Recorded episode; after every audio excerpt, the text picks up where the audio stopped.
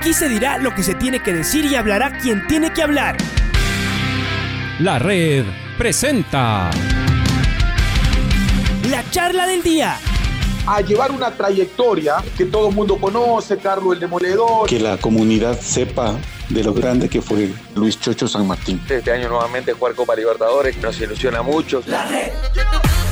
Los protagonistas lo dicen todo junto a los periodistas de la red. La camiseta más linda que me pude haber puesto en mi vida, ¿no? La camiseta de la selección. Los grandes clubes no priorizan competiciones, las disputan. En este año 2021 la selección se juega prácticamente su futuro. En donde estés y a la hora que tú quieras. Bienvenidos. Su niño tiene un esguince de tobillo, está muy hinchado, tiene un complejo secundario importante, una equimosis. Eh, con el tratamiento que se ha hecho se ha desinflamado bastante. Eh, está a órdenes del cuerpo médico y lo más probable es que continúe a órdenes del cuerpo médico esta semana. ¿Qué se recomienda en caso de lo que tiene ahora Matías Unino por el tiempo de recuperación y bajo su tutela, claramente? Bueno, lo primero que sabemos es que este tipo de, lesiones en personas no deportistas de élite como los nuestros prácticamente tendría un inmovilizador, yeso, muletos, pero nosotros nos manejamos eh, como profesionales del fútbol en, en, hacer otro tipo de tratamiento para su pronta reincorporación a la actividad, es decir, está haciendo rehabilitación de mañana, tarde, eh, se utilizan aparatos para desinflamarlo y tratar de que se recupere lo más pronto posible. Estos esguinces, eh, como el que él tiene, no, no duran menos de tres semanas. Y como dije, prácticamente tendría que estar inmovilizado. Tiene un vendaje funcional de inmovilización y eso le permite pronto recuperarse. Vivió un esguince, un gran complejo secundario y en esas condiciones no podría jugar el fin de semana. Un pisotón, ¿no? Usted no sé si vio la acción, un pisotón básicamente. Sí, eh, pero el pisotón causa eh, que el pie quede fijo y el, y el, peso del cuerpo y con la velocidad que va hacia el resto del esguince. Los esguinces en su gran mayoría, eh, o por no decir todos, el mecanismo de producción es el, el, el pie fijo y el peso del cuerpo con la velocidad que uno va en cualquier ámbito de la vida se vira y el peso del cuerpo hace la lesión. Entonces a veces uno causa o le acusa, como en este caso acusa, eh, acusa a un traumatismo directo, eh, un pisotón por ejemplo, si se produce el pisotón con la velocidad que va, esto hace que trastabille y el peso del cuerpo hace un, un giro del tobillo, una inversión o inversión del tobillo en este caso hizo una inversión del tobillo y lesionó los ligamentos de la parte externa.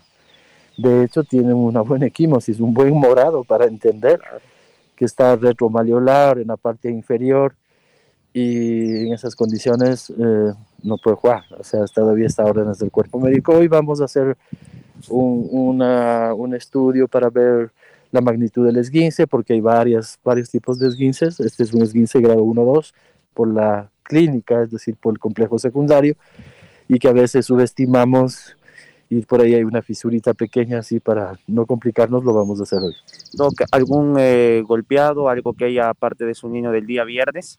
No, el resto del equipo eh, en buenas condiciones, salvo los que ya sabemos que vienen haciendo un programa de rehabilitación, como el caso de Anderson Julio, Anderson Ordóñez, el caso de Villarruel también, que está haciendo... ¿Cómo está él? Mejor, mejor hizo ya un poco de eh, la parte física con el preparador físico. Eh, le hemos visto ya con satisfacción a Amarilla que está prácticamente normal, está adaptándose un poco al equipo, al igual que Caprof, también, usted hizo un trabajo normal y estuve apreciando todo el entrenamiento y prácticamente eh, están dados de alta la parte médica, ya pasa por adaptación, incorporación al equipo de a poco, este, podrían ser utilizados apenas los requiera.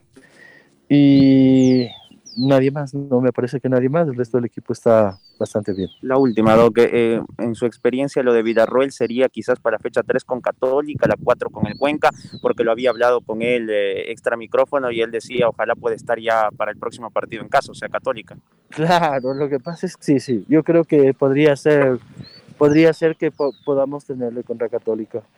Sí, e, eso, eso es muy importante, ¿no? Eh, los tiempos se acortan por el deseo de superación. pero pasa también por algo muy importante que es la responsabilidad médica. Entonces, si por él fuera, jugaría el partido el, fin de semana contra el economía de Riobamba, pero la responsabilidad médica es algo que nos corresponde para colaborar, para aportar y, y poder tener jugadores que no se lleguen a complicar y nos falten en los partidos eh, más tiempo. Doc, como siempre, gracias y estaremos al pendiente de los Unino y de lo que se venga en Liga. Ojalá y que no sean más novedades. Sí, sí, ojalá. Muchas gracias, ¿no? Siempre las órdenes. Muchas gracias. Gracias, Doc. Ahí está el doctor Juanito Barriga. La red presentó la charla del día. Un espacio donde las anécdotas de actualidad deportiva se revelan junto a grandes personajes del deporte. Quédate conectado con nosotros en las redes de la red. Síguenos como arroba la red Ecuador y no te pierdas los detalles del deporte minuto a minuto. Escúchanos en vivo en TuneIn y en los 102.1 FM en Quito. ¡Te esperamos! La red.